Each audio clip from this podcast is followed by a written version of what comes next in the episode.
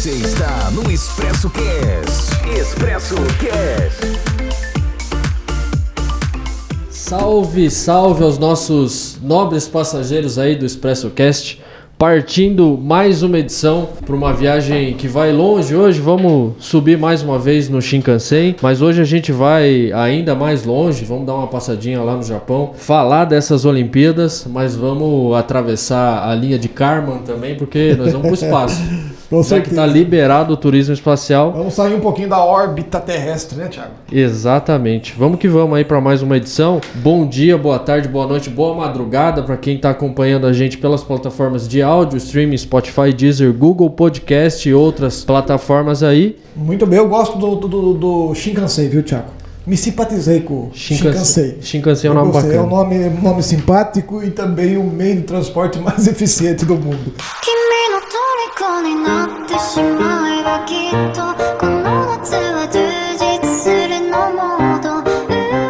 E hoje a gente vai falar sobre dois assuntos aí que dominaram os noticiários mundiais, os noticiários internacionais, né? É, é, os primeiros passos para o turismo espacial, né? É um assunto muito relevante, mas também que cabe várias reflexões, vários pontos de vista e também sobre talvez a mais desafiadora Olimpíadas da nossa história, não é mesmo, Thiago? Exatamente. É, 32 edição dos Jogos Olímpicos já começou com uma abertura, acho que das mais emocionantes, pelo menos dos últimos anos que a gente acompanhou. É uma cerimônia belíssima realizada pelos japoneses, já dando um tom do momento em que a humanidade vive hoje, do momento que nós vivemos hoje, fazendo além da homenagem a, a tantas vítimas que tivemos, um pouco do, do reflexo no esporte que está tendo, né, uma Olimpíada diferente. É estranho a gente olhar para um estádio nacional Vazio, né? olímpico de Tóquio, Kokuritos, com tanta história para o esporte mundial, que foi palco da abertura das 64. Olimpíadas de 64, vazio. E Mas cheio de esperança, cheio de desafios, né, Thiago? eu ia, iria mais ou menos por esse caminho, porque é, a abertura, a cerimônia de abertura, ela trouxe muita coisa pra gente refletir, né? É esquisito a gente olhar pra uma cerimônia de abertura e sentir um pouco do vazio, porque realmente não foi a, a- a cerimônia que a gente costuma ver com tantas pessoas participando. Geralmente são milhares de pessoas envolvidas na própria cerimônia, na- nas coreografias. A gente viu muito mais uma representação de emoção, a gente viu em certos momentos o distanciamento, a gente viu é, principalmente a tecnologia, que é uma Predominando, né, na, na abertura. que é uma das caras né, do, do, do Japão, é como as pessoas costumam enxergar o Japão, né, esse país que é dominante em tecnologia. E muita Modesta emoção, parte, né, né, né, Chico? Muita emoção e também, é, mais uma vez, o esporte dando uma chacoalhada aí na humanidade, né, Thiago? Unindo povos, unindo principalmente reflexões importantes né, nesse momento de, da maior pandemia da história. Eu acho que é, é, a, cerimônia de abertura da Olimpíada, ela já traz um pouco disso, né? De renovar já a nossa esperança, é, unir os povos, trazer as torcidas. Eu acho que nesse momento muito mais. Esse é o primeiro evento mundial que está acontecendo desde que a pandemia se instaurou aí no, no 2020. planeta Terra. Então ele é por si só significativo, né? E apesar de ter esse vazio, de da gente sentir até uma certa tristeza em enxergar esse momento dessa forma, eu sinto até um certo aperto porque de imaginar uma cidade como é a cidade de Tóquio, a maior cidade do, do planeta Terra, 30, e- quase 34 milhões de pessoas vivem ali. Como ela estaria pulsante com gente do mundo inteiro, com gente se conhecendo, conhecendo a cidade, se envolvendo. É esquisito olhar para aquele espaço que poderia ser um espaço de tanta interação do mundo inteiro, meio vazio e até, e até um pouco triste. Mas é, é, não deixa de ser uma cerimônia que renova na gente a esperança de olhar e ver que as coisas podem acontecer de uma forma positiva, que tem tudo para as coisas voltarem ao normal o mais breve possível. Precisa, claro, que a gente siga os protocolos, que a Correto. gente respeite é, as- essas diretrizes que são fundamentais, que a gente se preocupe com o próximo, que é fundamental, e que tome a vacina, né? Sim. Vamos lembrar que a vacina é fundamental para que a gente tenha, assim que possível, a retomada da normalidade das atividades, né, Com Chico? certeza. E a abertura também, Tiago, nos chama atenção, que traz temas que nós é, é, estamos colocando no nosso ExpressoCast desde o primeiro programa, desde o programa piloto, que são a diversidade, a inclusão, igualdade de gênero e também a cerimônia de abertura, enfatizando, né? Esses temas importantes dessa histórica Olimpíadas, né, Tiago? É, eu acho que trouxe temas que são necessários, né, para o momento que a gente está vivendo. O que, te- o que tinha sido imaginado para uma, uma Tóquio 2020 lá em, em 2016, quando se preparou para fazer essa Olimpíada, é completamente diferente da cerimônia que a gente viu. Porque a cerimônia que a gente viu, ela trouxe todo o contexto em que a gente está inserido hoje. É o contexto da pandemia, mas é muito também de trazer essa mensagem de diversidade, da união, de ser o, o que a gente tinha falado, né? Essa expectativa de ser a Olimpíada da, da diversidade e da alegria, que eu tinha um pouco pé atrás, até falei disso no último episódio. Eu senti que houve uma evolução nesse sentido nessa cerimônia, assim. Senti essa abertura maior para essa questão da de, de debater esses temas que são importantes, né, Chico? Tivemos um juramento, né? O juramento, o tradicional juramento olímpico, foram três homens e três mulheres. Foi isso mesmo, Tiago?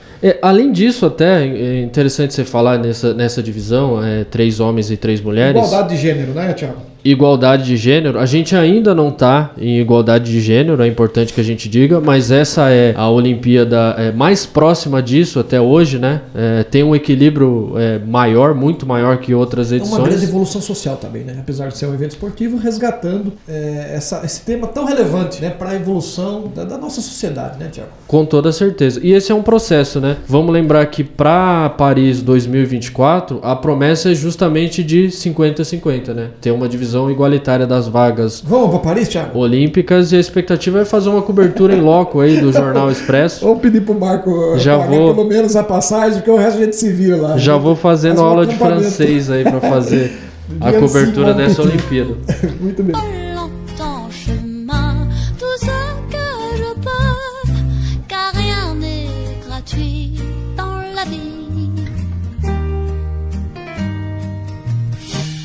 Você falou aí também desse lance, é, a gente tem um, um ponto que é muito importante também pra pra gente citar. Na entrada das delegações, essa foi também a primeira vez na história em que foi permitido que um homem e uma mulher pudessem entrar carregando a bandeira dos países, também passando Sim. essa mensagem Porta-bandeiras, né? É, porta-bandeiras, né? A primeira vez, então a oportunidade que um homem e uma mulher pudessem carregar a bandeira dos seus países nesse momento que pro atleta é muito marcante, muito importante, muito muito especial, né? E, e, ah, os porta-bandeiras brasileiros foram a judoca, né? Kathleen Quadros, e também o Bruninho do vôlei, né? Exatamente. Kathleen Quadros, a primeira atleta brasileira a ganhar uma medalha em esportes individuais. Parabéns, Kathleen Quadros. Medalha de bronze nos Jogos Olímpicos no judô. Bruninho já de muita história, né? Ele tá na quarta Olimpíada, medalhista de ouro na última Olimpíada, né? Três medalhas olímpicas pro Bruninho.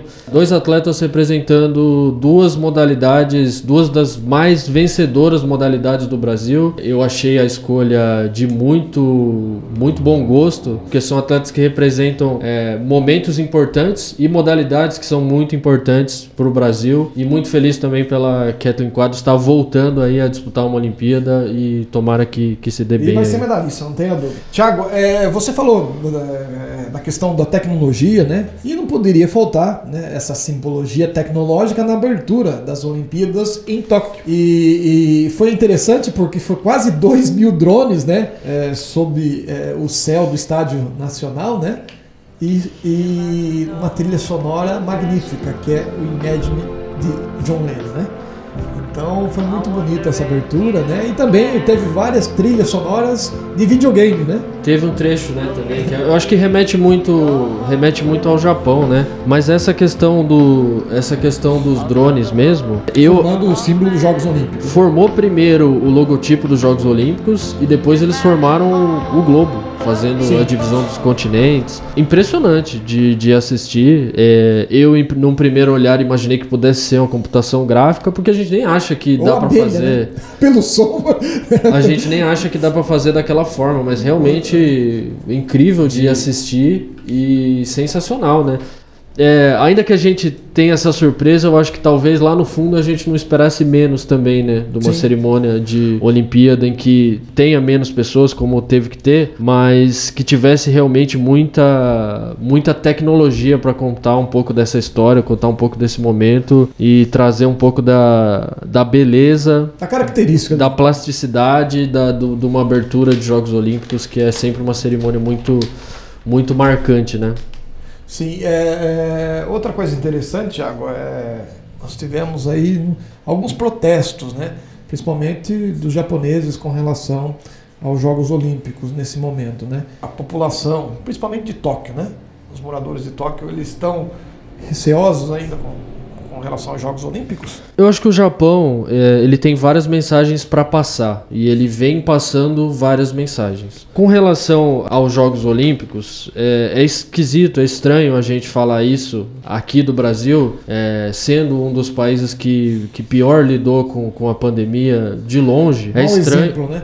o mau exemplo, é estranho a gente imaginar que um evento como os Jogos Olímpicos vá ter a rejeição. Mas a rejeição por parte da população japonesa é muito grande. Os eventos que vão acontecer dentro da cidade de Tóquio, eles estão com, com a presença do público vetada. Se cogitou a presença do público é, até de- numa eventual segunda semana de Olimpíada, caso os casos viessem a cair, foi vetada essa questão antes mesmo de acontecer o que está acontecendo nesse momento, que é a alta dos casos, né, uma nova subida dos casos na região de Tóquio. Mas outras prefeituras que vão fazer parte dos Jogos Olímpicos também, como Miyagi, por exemplo, que está tendo é, os Jogos de Futebol, Sendai, outras localidades, elas podem ter a presença de público.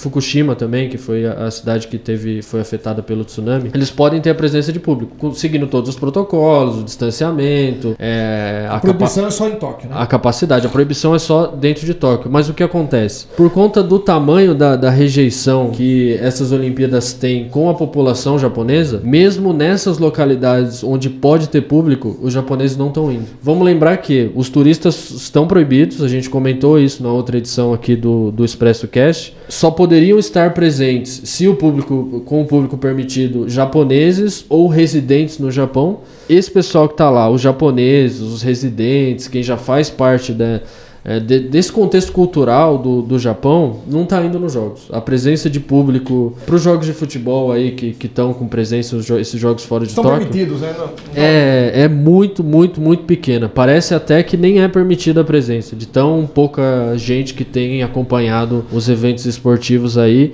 E é uma mensagem que o Japão. Que Tá o transmitindo Japão ao mundo, né? tá- Cuidem-se. está querendo transmitir ao mundo de que é necessário manter o cuidado. É, é importante a realização dessas Olimpíadas por diversos motivos, mas seguir os protocolos é, é ainda fundamental. É uma mensagem que o, que o Japão está querendo passar. Além dessa mensagem, a mensagem que a gente falou de, de igualdade também, de, de, há muito tempo o Japão já. de diversidade. Eu acho, né? eu acho que daí essa é uma mensagem que o Japão precisa passar pro próprio povo japonês. A gente tem muita coisa para bater palma pro país, pro Japão, a tecnologia, de como as coisas funcionam, é, mas tem passos também que, que a gente precisa olhar com bastante atenção e não tentar enxergar como uma sociedade que é perfeita, primeiro porque isso não existe, e segundo porque tem falhas e tem muitas falhas sim.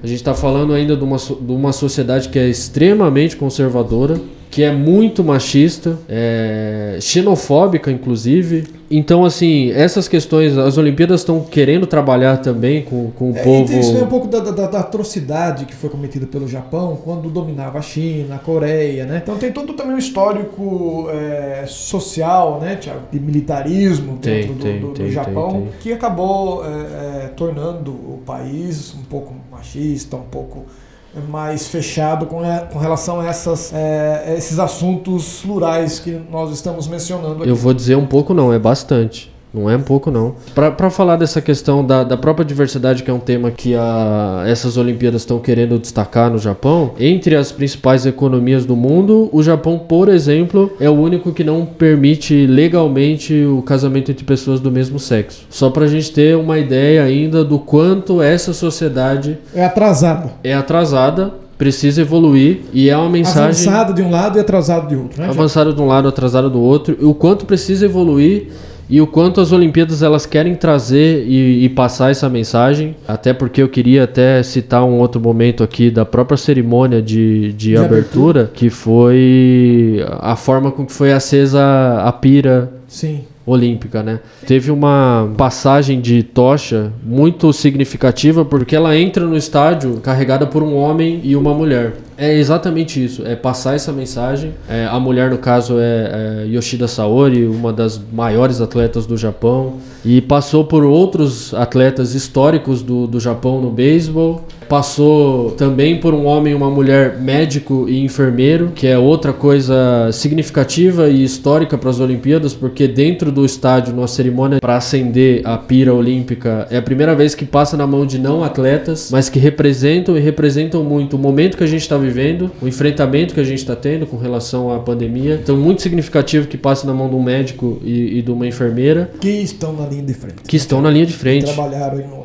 enfrentamento nas comunidades locais, né? muito, muito respeitados pelos japoneses. Com certeza, com o estádio lotado, talvez fosse o momento com a saudação maior de palmas, porque realmente Nada mais justo, né, são, é, é quem tá lutando, quem tá nessa batalha há mais tempo aí. E a pira, então, finalmente sendo acesa por Naomi Osaka, filha de imigrantes. Ela é filha de um japonês com um haitiano, nasceu e foi criada no Havaí. E é muito significativo que seja uma mulher numa sociedade machista, que seja uma mulher Com descendência, com descendência mais negra, sim. Né, é, ativista de movimentos anti-racismo, muito atuante, inclusive, é, é talvez uma das atletas hoje mais atuantes. A gente está falando de uma atleta que é campeã de três Grand Slams, que é hoje a segunda do mundo do, do ranking do tênis, mas que nunca deixou de se posicionar. Ela é, eu falo, ativista de movimentos anti-racismo. Ela fala muito também sobre saúde mental. Então, assim, para mim é extremamente significativo que num país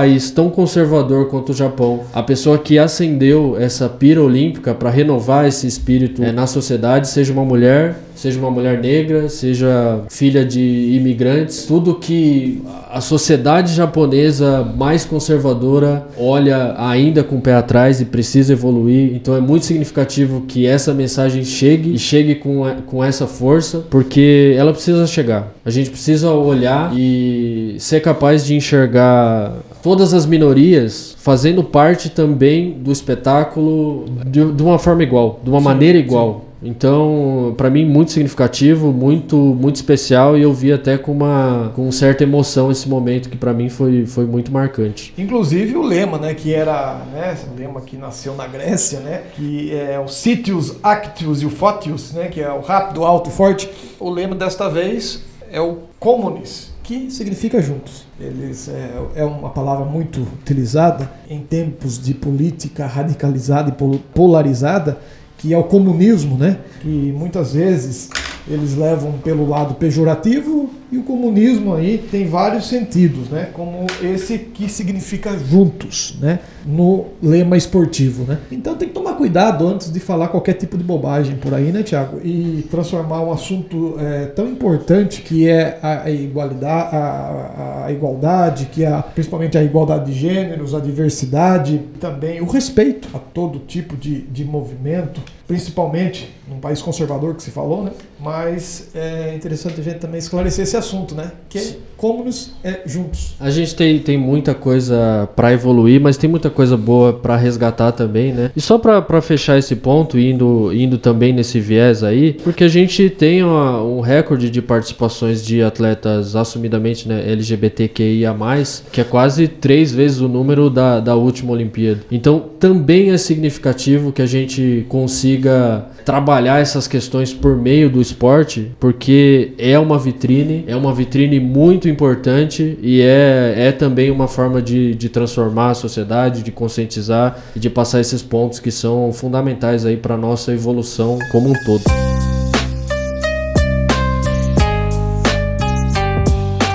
Para o pessoal que está acompanhando a gente pelo podcast aí nas plataformas de áudio, hoje devidamente trajados com camisas do Brasil, que a gente inclusive nem combinou. Do Brasil, não é da CBF, viu? É do Brasil. Inclusive a gente nem, não, não combinou, né? Não, foi espontâneo. Foi espontâneo, eu tô até com a camisa da Marta aqui. Eu acho que não vai dar pra ver na imagem ali, mas com a 10 da Marta nas costas. O Brasil acabou de, de jogar pela segunda rodada 3 a 3 com gol da Marta, inclusive.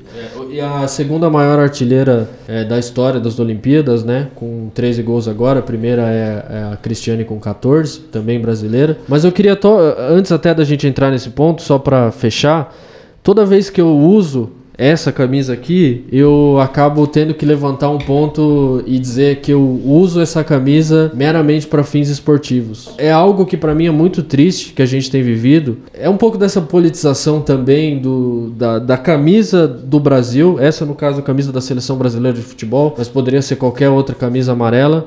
Ah, As cores do Brasil. As né, cores do Brasil.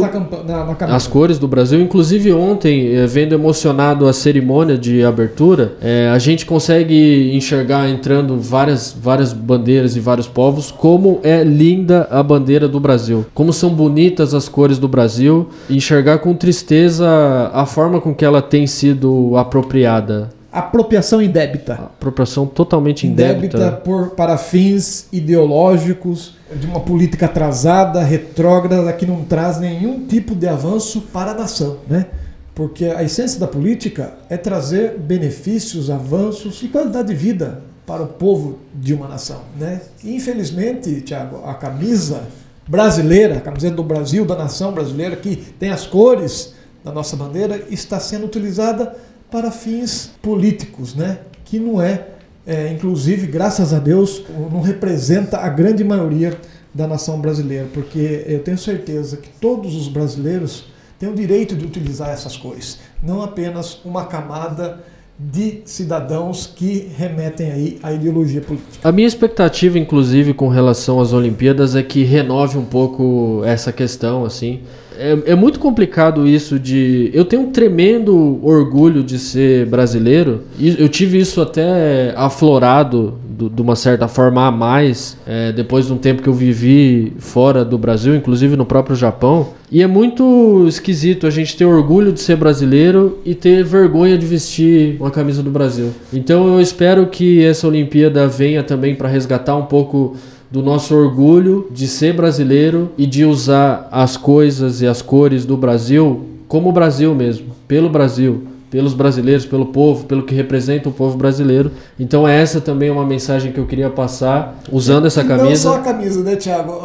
Os nossos representantes, os atletas brasileiros que representavam as cores do nosso país na cerimônia de abertura, estavam usando a famosa sandálias havaianas. não é? Exatamente. Bruninho e Kathleen, chinelos! Chinelos que fazem sucesso no mundo inteiro estão marcando a presença na cerimônia de abertura dos Jogos Olímpicos. Isso também é quase um uniforme do. Quase o uniforme. do brasileiro, né? Brasil. Eu- E teve um sambinha, inclusive, né, Tiago? Depois, né? Teve, porque até brincaram, né? Que É. carregando a bandeira é mestre sala e porta-bandeira. Não tem como a gente fugir disso. Havaiana, samba e as cores do Brasil, né? Mas, o mundo ó, inteiro vindo, né? Mas a, a Havaiana realmente, eu, quando na faculdade, eu tinha o meu pé bronzeado de, de Havaiana. Eu tinha marquinha de. Ah, tinha o vizinho lá. Tinha marquinha de Havaiana no pé porque era como se fosse uniforme, né? Então que a gente renove esse espírito de poder usar não só os uniformes, mas as cores e, e tudo aquilo que, que representa o Brasil, porque eu uso com muito orgulho e faço questão de usar, inclusive, com o número 10 e o nome da Marta nas costas, que é quem para mim melhor representa o futebol brasileiro hoje, maior artilheira da história da seleção brasileira. Partiu Marta, perna esquerda, bateu.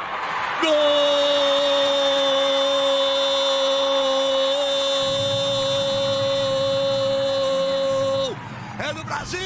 Muito bem, Thiago. Então vamos falar Vamos- de coisa boa. É o que interessa aí, que é o espírito das Olimpíadas. quais ah, as modalidades, onde o Brasil, inclusive, pode conquistar e trazer medalhas olímpicas. Gostaria que você falasse um pouquinho sobre ah, as modalidades aí, a chance que nós temos aí de trazer medalhas para as cores da nossa nação. Vamos lá. Eu fiz um, um levantamento aqui do, um pouco da, da expectativa, né, de, de medalhas aí que a gente tem para o Brasil. Espero que se concretizem, né, essas, essas medalhas. A gente já, já a Olimpíada já está rolando, né, já tem bastante coisa acontecendo e o Brasil vem forte para mim em algumas modalidades, algumas com medalhistas olímpicos já até. Só para a gente começar já com o futebol, porque o futebol foi o, esporte que a gente falou aqui por conta das camisas. Para mim o masculino é favorito. É, venceu, enfrentou a Alemanha na estreia, uma Alemanha retalhos de uma seleção. Vamos lembrar, é, as competições masculinas no futebol elas são sub-24, Sim. é, com um ou outro atleta acima da Quais idade. são o- o- os atletas que estão acima da idade na seleção brasileira? Na seleção brasileira, o goleiro Santos, o zagueiro Diego Carlos do Sevilha e o lateral direito Daniel Alves. É, mas vamos lembrar que a grande maioria das seleções é, no masculino não vai com a força máxima, nem com a força máxima sub-24, porque é muito difícil conseguir a liberação. Os casos excepcionais são da Espanha, a Espanha tem uma lei que obriga os clubes a liberar qualquer atleta para disputar uma competição internacional por sua seleção, por seu país. Então, quando tem Olimpíada, todos os atletas espanhóis que atuam em clubes espanhóis, eles são os clubes são obrigados a liberar porque está defendendo as cores do, do país. Inclusive, isso gera uma curiosidade, porque do, da estreia da, da, da Espanha nessas Olimpíadas, tinham seis atletas que jogaram Eurocopa. Então, assim, é uma seleção que vem como favorita e a seleção, pra mim, japonesa, que é a única que, que vem com um ciclo olímpico consolidado, um trabalho olímpico consolidado. É, eu vou tratar um pouquinho do Japão um pouco mais pra frente, mas essa pra mim é uma seleção também pra gente ficar de olho, porque é uma seleção que conseguiu a liberação dos seus principais atletas e vem também forte pra essa, pra essa buscar, beliscar uma primeira medalha na história. Mas pra mim o Brasil é, é favorito, com a Espanha um pouquinho atrás. No feminino a disputa é um pouco mais. O Zico deve estar contente, né, Tarso? Porque as duas seleções que você citou aí tem ligação com o Zico, que é brasileira, né? O E a Zico- japonesa, né? O Zico, inclusive, que foi um dos brasileiros que teve a oportunidade de participar do revezamento da tocha olímpica pelas ruas do Japão, né? Pelo papel que ele teve na construção Mas futebol eu acho importante a gente até é, citar isso rapidamente, porque ele não foi convidado no Brasil para fazer parte do, do revezamento Foi, da, da tocha. Então ele agradeceu muito, eu vi essa entrevista dele, falou muito emocionado pela oportunidade de ter, que ele teve de carregar uma tocha olímpica e pelo respeito que os japoneses têm por ele. Reconhecimento, Então, né? reconhecimento. Eu acho que o reconhecimento é fundamental, né? E eu acho que faltou essa sensibilidade aqui pro, pro Comitê Olímpico Brasileiro e não ter é, chamado o Zico para fazer parte, porque uma Olimpíada no Rio de Janeiro, onde foi a casa dele por tanto tempo, né? Uma figura tão significativa pro esporte da cidade do Rio de Janeiro, né? Sim, mas é, tem questões políticas, né? Já tem um famoso, uma famosa frase, Tiago, que diz, da onde se espera que não venha nada, é de lá mesmo que não vem. Seguimos adiante. É, no feminino eu tenho muita expectativa, muita torcida pelo Brasil. Acho que vai ser difícil. Tem adversárias aí que estão à frente. A própria Holanda aí, pra mim, tá à frente do Brasil. É, Noruega, Estados Unidos. Então essa vai ser uma disputa difícil. Quere- Queremos estar disputando medalha, né? Vamos falar então também aí de espor- outros esportes que tradicionalmente são muito fortes do Brasil, que é o vôlei. No vôlei de quadra masculino, para mim, o Brasil é amplo favorito para levar, atual campeão mundial, atual campeão olímpico. No feminino, um passinho atrás é, do masculino nesse nível de favoritismo, mas brigando para mim muito, De muito igual para igual. muito forte para medalha. É, claramente também no vôlei de praia, né? Com a Agatha e a Duda que estrearam ontem com vitória, chance muito boa de medalha também. E a gente tem o Alisson, né? O Mamute, que tá nessa Olimpíada com o Álvaro, né? O Alisson que foi campeão olímpico com o Bruno Schmidt, né? Na última Olimpíada. Eles entram também, o, o Alisson e o Álvaro, com uma boa chance de medalha. O Bruno Schmidt, que nessa Olimpíada tá com o Evandro, é, também com uma chance de medalha. Ele que venceu a Covid, ficou, chegou a ficar internado pela doença, mas eles vêm, vêm fortes aí para buscar medalhas pro Brasil. É, a gente tem destaques também da última Olimpíada Pra mim, na vela, Martine Grael e a Carrena Kunze, que são medalhistas de ouro, elas vêm com favoritismo pra E ganhar o veterano Robert, eh, Robert, o Robert Robert Scheid tá indo pra sua sétima Olimpíada. sétima Olimpíadas. É, já não tem tanta chance assim de, de, de ouro, mas tem chance de, de beliscar uma medalha também. É, Para os outros medalhistas olímpicos de ouro do Brasil da última Olimpíada, Isaquias Queiroz da, da canoagem, ele vem forte também para buscar a medalha de ouro para o Brasil. Antes de eu falar da entrada dos novos esportes aí, que muita chance de ouro para o Brasil, eu queria só destacar a Beatriz Ferreira do, do boxe. Sim. É, porque a Beatriz também vem fazendo ótimos campeonatos aí ao longo dos últimos anos e, e para mim ela é uma das favoritas a levar um ouro pro Brasil. Espero que se concretize Inédito, né? também. Se vier. E aí vamos entrar ainda nas chances de ouro que eu acho pro Brasil. É, o surf, o, mascu- o masculino com o Medina e com o Ítalo, que são dois dos, dos melhores do mundo, dois campeões mundiais aí do surf. Inclusive uma polêmica desnecessária envolvendo o Gabriel Medina, né? Que ficou chateado de não liberarem a namorada dele, né? Mas tem que respeitar, na regra é pra todos, né, Tiago? É, nin- ninguém levou a família, né? Vamos, todo mundo queria estar próximo da família num momento desse. É, todo mundo queria poder levar as pessoas que, que gosta para torcer, mas a gente tem que entender o momento também, né? A gente mantém a torcida. Vamos, Vamos aqui vamos, torcer pelo Gabriel Medina vamos manter a torcida a tanto no Medina surf. quanto pro Ítalo, a chance de dupla presença no pódio pro Brasil. E o skate, né? O skate masculino do Brasil não tem tanto destaque hoje a nível de chegar para dizer que vai ser favorito para uma medalha de ouro, mas o a O é esperança muito forte, né? a esperança e a expectativa do Brasil tá no, no feminino, no street, que é onde o Brasil tem, como a gente falou, Inclusive a três atletas entre as nova. cinco melhores do mundo, né? A Pamela Rosa, que é, foi campeã mundial em, em 2019. Como você falou, tem também essa curiosidade de ter aí a atleta mais nova da delegação brasileira, a Raíssa Leal, né? Tem a Letícia Bufani também, mas tem a, a Raíssa Leal aí, 13 anos de idade, a fadinha, Fadinha. atleta mais nova da delegação brasileira, Que né? é maranhense, né? E quem que é a- a- a- assim, o, talvez o maior adversário do Brasil no skate feminino? Tanto no feminino quanto no masculino, o Japão é forte candidato às, né? às primeiras, às primeiras posições, né? No masculino a gente tem os Estados Unidos também forte para buscar medalha, mas o Brasil, pelo menos no feminino, é o favorito a, a beliscar medalhas aí. A gente tem no, no parque também a... Isso a- é uma modalidade street, né, Tiago? é, no parque a gente tem a Isadora Pacheco também, que é muito nova, 16 anos, mais uma das jovens atletas brasileiras Revelações. que a gente tem a, a expectativa de ter aí uma longa carreira, tem a Indiara também, que é uma excelente atleta. Então, expectativa legal de medalha pro Brasil aí no skate, tanto o street quanto o skate park, né? Skate que começa hoje, tá? Quando esse episódio for pro ar é, na Segunda-feira. segunda-feira, a gente espera já trazendo boas notícias pro Brasil aí. A minha expectativa é muito boa, muito alta. A minha torcida também hoje eu vou estar lá ligado e torcendo pro Brasil no skate.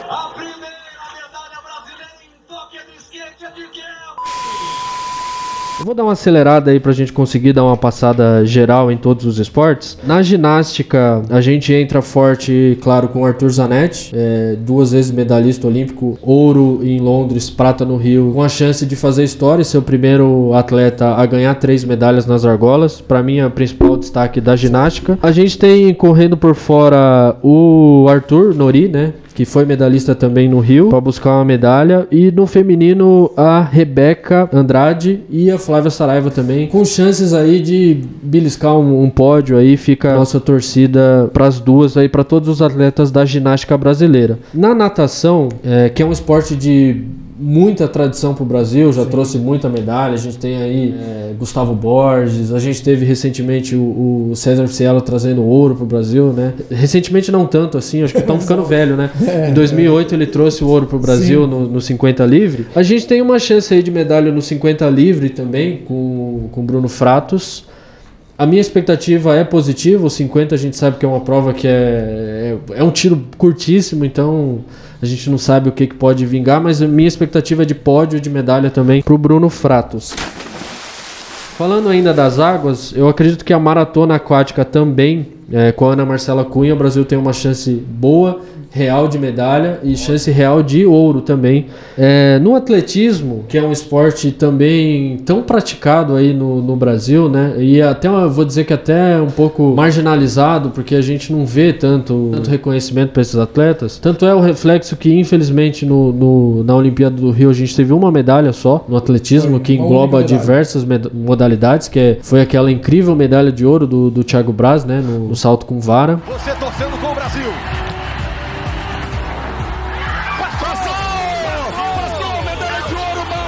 É, o Thiago Braz tá nessa Olimpíada de novo. é, Tem chance, Thiago? Tem chance, mas a a expectativa não é de ouro. Tomara, eu quero quebrar a cara em todas aqui. Tomara que seja ouro sempre. Todos nós. né? Eu acredito que com mais destaque e mais chance de medalha até que o próprio Thiago Braz, o Alisson Santos no 400 metros com barreiras, pra mim tem uma chance boa pelo que vem fazendo é ao longo das apostas. ao longo dos últimos anos. O Darlan Romani também no, no arremesso de peso. Esses para mim são as duas principais esperanças de medalha do Brasil no atletismo e como eu falo, espero quebrar a cara que venham mais medalhas aí. Para não deixar passar em branco também, o judô é, que é a modalidade que mais Brasil. trouxe medalhas para o Brasil. Mas no judô a gente vem muito, muito forte, tanto com uma presença no masculino, que para mim é o Rafael Baby, e a Mayra Aguiar no feminino. Para mim são as duas principais chances de medalha do Brasil no judô. Fica a torcida, fica a nossa expectativa. Infelizmente a Rafaela Silva, atual campeã olímpica por conta de um doping, não, vai, não está fazendo parte dessas Olimpíadas. Mas tá aí pra gente não esquecer de falar do judô, que é uma modalidade extremamente importante e tradicional aí pro Brasil. Tradicional e também que tem uma, uma raiz eh, japonesa, né, Uma Thiago? raiz japonesa sendo disputado no Budokan, que é um dos principais templos das artes marciais no mundo, né? Sim. Eu- é Judô do nosso também, Thiago. Jigoro Kano. É, como estamos falando do, eh, de judô, cabe aqui fazer uma ressalva, deixar aqui o nosso registro, os nossos sentimentos aos, aos familiares e amigos. Perdemos aí nesses últimos anos dois importantes judocas aqui em Capão Bonito, que é o, o Goio, né? Professor de judô, tá aí o Juliano Rodrigues, né? Também vítima aí da Covid-19. E Então deixamos esse registro importante também aqui ao, ao Goio e também ao Juliano Rodrigues aí. Muito, muito bem lembrado. Então, eu dei uma pincelada geral aí no que eu acho que tem uma expectativa bacana aí de, de medalha pro Brasil. A expectativa é de alcançar 20 medalhas ao, ao todo pro Brasil aí. Eu quero chutar um pouquinho mais alto, 23, talvez até 25 medalhas, até por conta dessas novas O modalidades. chutou 23, viu, Thiago? É, até por conta dessas novas modalidades que a Sim. gente está entrando, a gente entra sempre com a expectativa de que realmente o Brasil entre para ganhar, né? Vamos lembrar que na maior participação do Brasil em Olimpíadas, que foi justamente na Rio 2016, são 19 medalhas o Brasil ganhou, é, 7 medalhas de ouro, e só pra gente traçar aqui um paralelo nas duas outras é, Olimpíadas, que foi a Olimpíada de Londres e a Olimpíada de Pequim, o Brasil terminou com 17 medalhas, sendo três de ouro em cada uma dessas Olimpíadas, né? No- na Rio 2016, o recorde do Brasil, sete medalhas de ouro. E fica a expectativa que o Brasil realmente faça aí um- uma Olimpíada melhor do que foi. É, Traga um número histórico e aí. traga um número histórico de, de medalhas, se possível de ouro, mas se não, prata e bronze, que também tem muito, muito valor. Porque, assim, esses são os verdadeiros heróis aí do, do esporte brasileiro, né? Porque, realmente, apesar de a gente ter sido o país que sediou a última Olimpíada, não tem legado, né? É, com certeza. Eu queria só levantar um ponto que é justamente esse, assim, lamentar o fato da gente realmente não ter um legado olímpico aqui no Brasil, tendo sediado os Jogos Olímpicos, a oportunidade que a gente teve de investir no esporte aqui no Brasil, que eu acho que foi um trem pra gente brincar um pouco aqui com o Expresso Cast. Foi um trem que a gente deixou passar e eu acho que a gente tem que abrir os olhos nessas Olimpíadas para aprender muito com o Japão, para aprender muito sobre a importância do legado do esporte. É, a gente está falando aí de uma Olimpíada que metade do- dos estádios, dos equipamentos olímpicos são da Olimpíada de 64, a Olimpíada que Tóquio sediou no século passado. Então fica esse exemplo que o legado é importante para o esporte. É dessa forma, enxergando o esporte dessa forma, que a gente desenvolve realmente. E lembrar que o esporte é. As competições elas vão muito além do esporte em si, né? O esporte ele é, educação, é disciplina, Cidadania. é cidadania. É você aprender a trabalhar em equipe, é o respeito, é qualidade de vida. Então, investir no esporte vai ser sempre investir em vida, investir em desenvolvimento e investir numa melhor vida até em sociedade, porque o esporte ensina e edifica demais. Então, eu lamento o fato de que o Brasil não tenha realmente criado um legado olímpico, mas fica aí pra gente o exemplo do Japão e que a gente possa aprender com isso também para crescer aí para as futuras gerações aí de atletas brasileiros. É, infelizmente, o legado que nós temos são de elefantes brancos, né? Não só nos Jogos Olímpicos do Rio, mas também na Copa do Mundo que foi realizada no Brasil, onde construíram estádios bilionários e hoje eles estão extremamente ociosos. As moscas, né? As moscas. E a gente lamenta.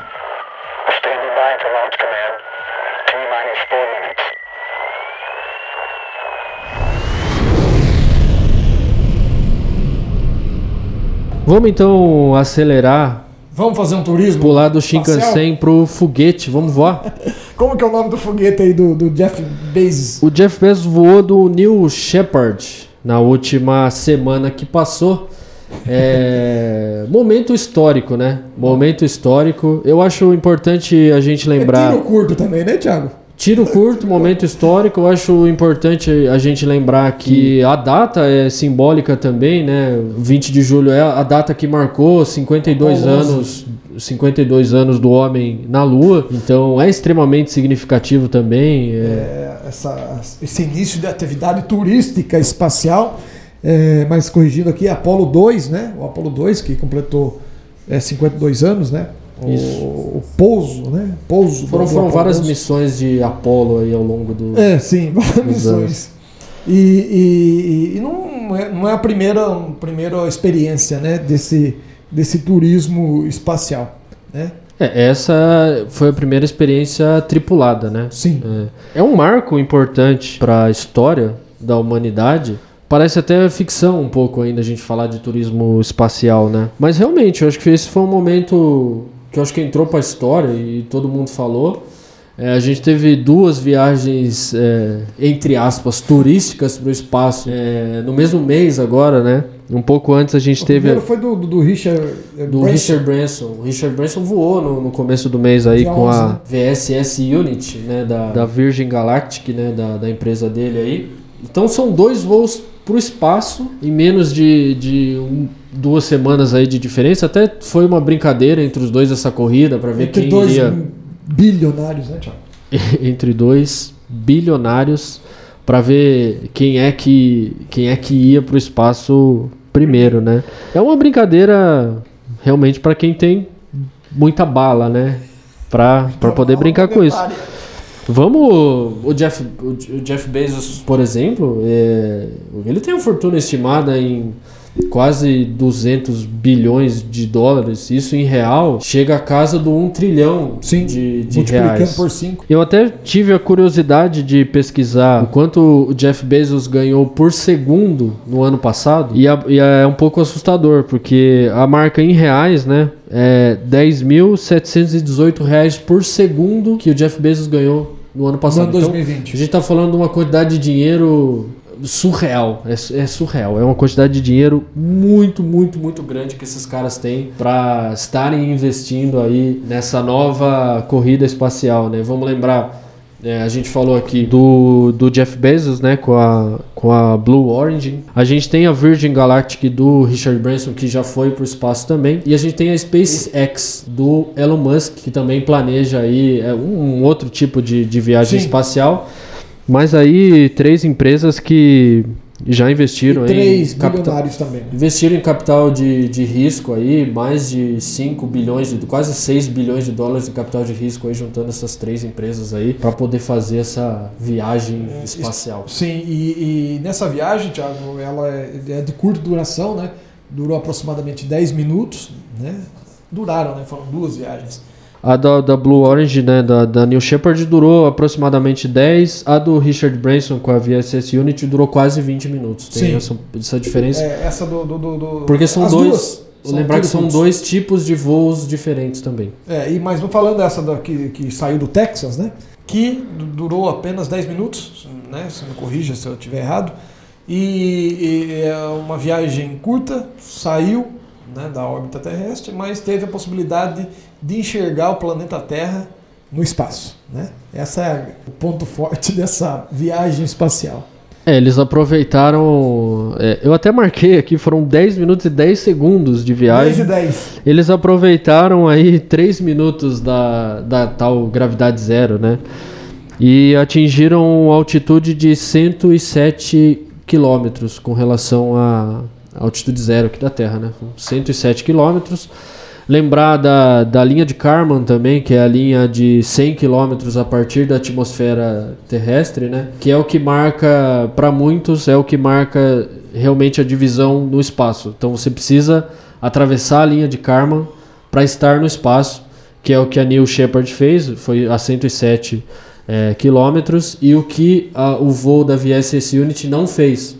Eles não, não ultrapassaram Não a linha de. Kármán, então tem essa brincadeira aí sobre quem realmente chegou ao espaço primeiro para fazer esse turismo. E, e eles pensaram também em todos os detalhes, né? Além de, de- de ser uma data é, comemorativa de 52 anos do pouso do, do Apollo é, 2 é, na Lua, tem também aí né, a, a pessoa mais velha, teve a pessoa mais nova É, teve e essa- até um leilão. Teve essa, essa curiosidade, essa curiosidade impressionante, né?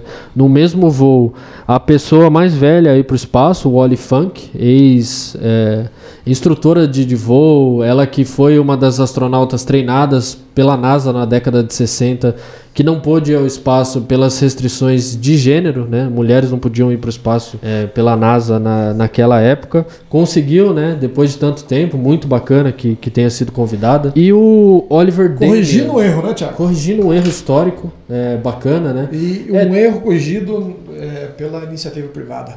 Teve é, um pouco de, de política também nisso, mas é importante que esse erro tenha sido reparado e que ela tenha tido essa oportunidade de finalmente ir para o espaço. É, mais velha, como a gente falou, 83 anos. E o Oliver Damian com apenas 18 anos de Um idade. holandês. um holandês. Lembrar que essa última vaga, a, a Wally eh, tinha sido convidada, né, para fazer parte. Essa última vaga tinha sido leiloada eh, por 28 milhões de dólares por uma pessoa que não pôde. eh, não se sabe ainda se ela desistiu, se ela não pôde ir, mas a vaga foi para uma outra pessoa que comprou essa vaga. Os valores ainda não foram Divulgado. divulgados. Estima-se que seja nessa casa mesmo, dos 28 milhões de dólares. O cara comprou e deu a passagem pro filho dele, aí, então o Oliver Damian, a pessoa mais nova aí pro espaço, a pessoa mais velha aí pro espaço e o homem mais rico do mundo pro indo pro espaço na mesma viagem. E foi dinheiro jogado para o espaço, Tiago? Em plena pandemia e uma crise, uma crise é, histórica na- nas questões climáticas? Eu acho que esse é um, é um ponto importante da gente levantar, né? O próprio Jeff Bezos, na entrevista que ele deu depois que voltou, ele fala sobre isso como uma expectativa de ser algo que, que possa trazer benefícios para a humanidade no futuro. Essa é uma discussão Assim esperamos. Assim, assim esperamos, com toda certeza. Vamos lembrar, é, eu acho que é importante a gente fazer essa retrospectiva, porque a corrida espacial, a, a própria corrida espacial, ela trouxe sim muitos benefícios tecnológicos para a humanidade. Se a gente falar, por exemplo, no começo do século passado, se falasse em pessoas gastando milhões de dólares em avião, todo mundo diria que tá jogando dinheiro fora. Olha, esses caras estão jogando dinheiro fora, estão investindo em avião. Quando é que as pessoas vão voar de avião, né? É, lógico que hoje em dia é fácil a gente enxergar como algo que foi, realmente foi importante para a humanidade, né? Ao, ao longo dos anos. Como foi aí esse E para investimento? questões militares também, né, Tiago? Para questões É a gente militares. A gente tem que lembrar que os primeiros, os primeiras, o V2, que foi o primeiro foguete espacial, era militar, né?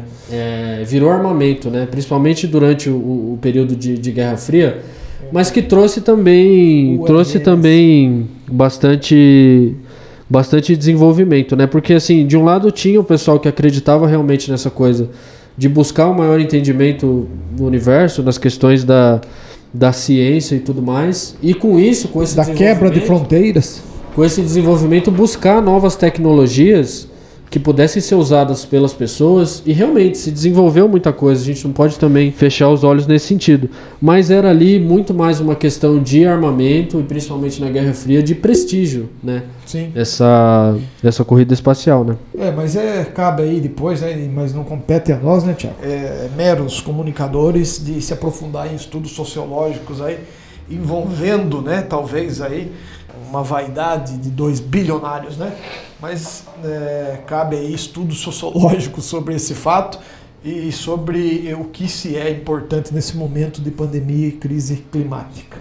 É importan é importante que se diga isso, né? O próprio Jeff Bezos ele tem uma, uma fundação, Fundação. filantrópica, né, para combater a- as mudanças climáticas do, do planeta, né? Mas assim, Você mesmo disse, né, que foram é, despendidos aí quase 5 bilhões de dólares, né? É, o investimento. Nessas três empresas investimento. é, de exploração espacial. Eu acho importante que a gente diga também que, tudo bem, gastaram-se aí 100, é, 5 bilhões, quase, tomando todas essas empresas aí, né? Estão investindo nesse cenário. Mas já estima-se 100 milhões de dólares em vendas para viagens para o espaço.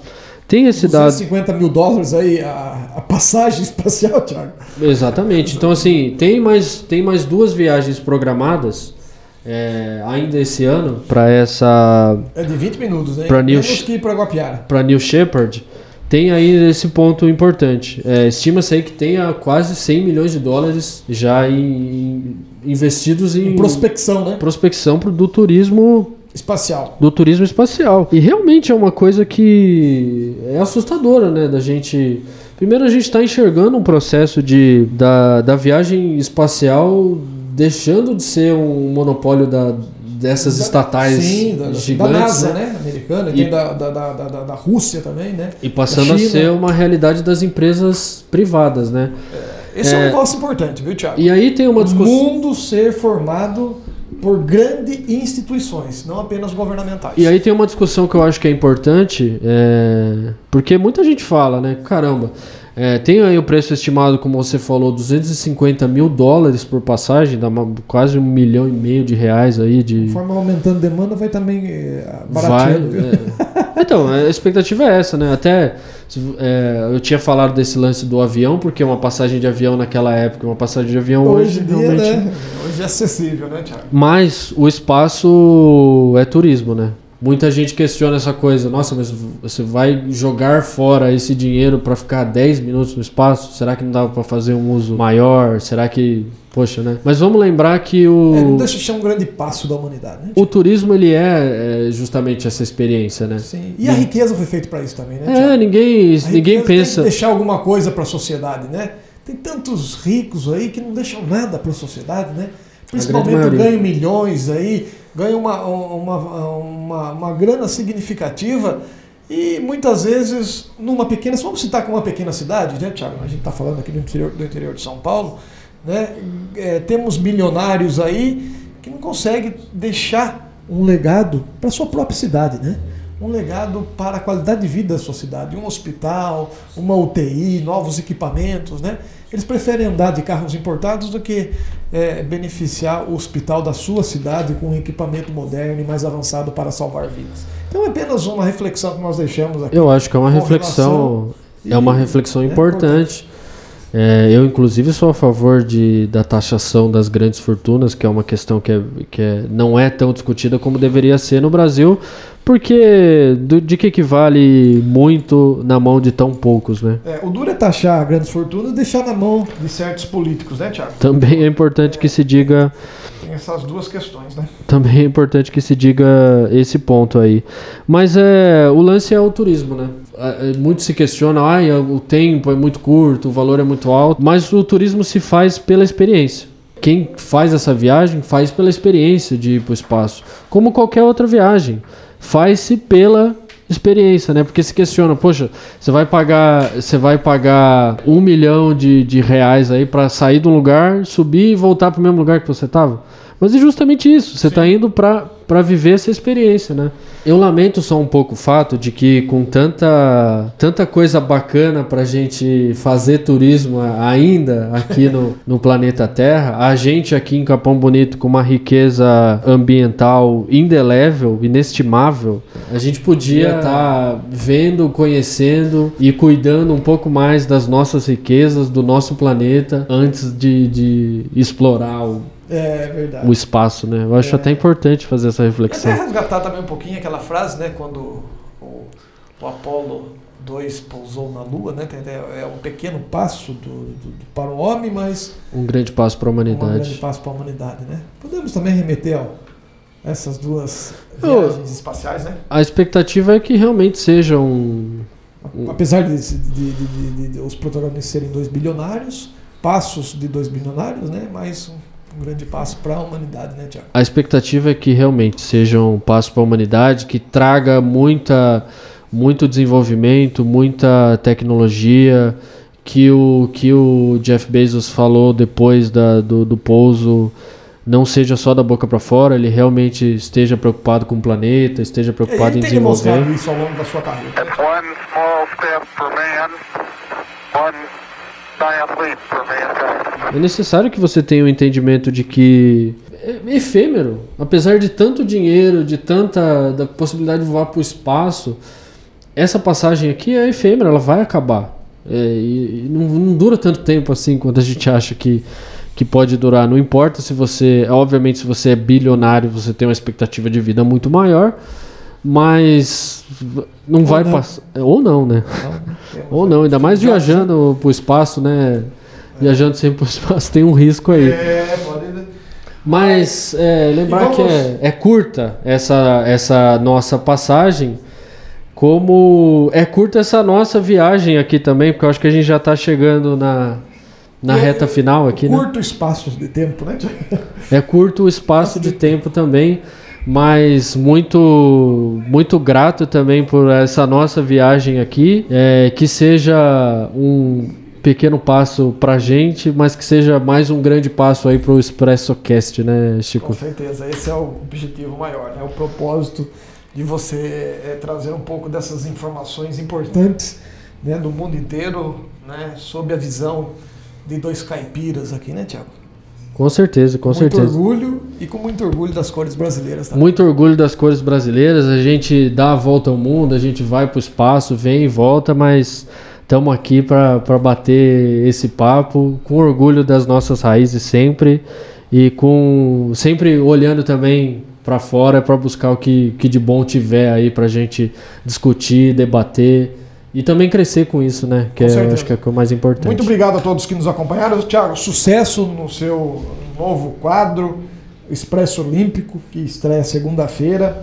Né? Você que tem é, sido aí uma revelação através dos veículos de comunicação, desse novo projeto que a gente está implantando do Jornal Expresso. Você também tem, sido, tem tido um papel muito importante nessa reformulação e desejamos bom é, sucesso né, na, na, na sua nova empreitada do. Como que é o, o meio de comunicação do Japão mesmo? Shinkansen. Shinkansei. O meio de transporte, né? É, Meio de transporte. Shinkansei. Eu vou buscar o ouro, viu, Chico? buscar o Vou buscar o ouro pro Brasil aí. Espero trazer de excelente, pé quieto, hein, Thiago? espero trazer excelentes notícias pro Brasil aí dessas Olimpíadas. E vamos convidar o pessoal para mergulhar aí nessa, porque todo mundo mergulha um pouco no espírito olímpico.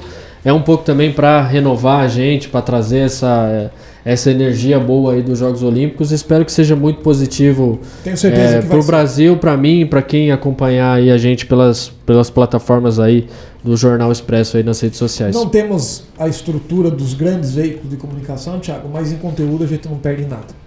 É, a gente é o, é o atleta brasileiro, né? Não tem a estrutura, mas, mas tem a garra, a determinação e a gente luta até o final para É o chegar lá. E vamos chegar lá. Valeu, Thiago. Valeu, pessoal. Valeu, pessoal. Obrigado.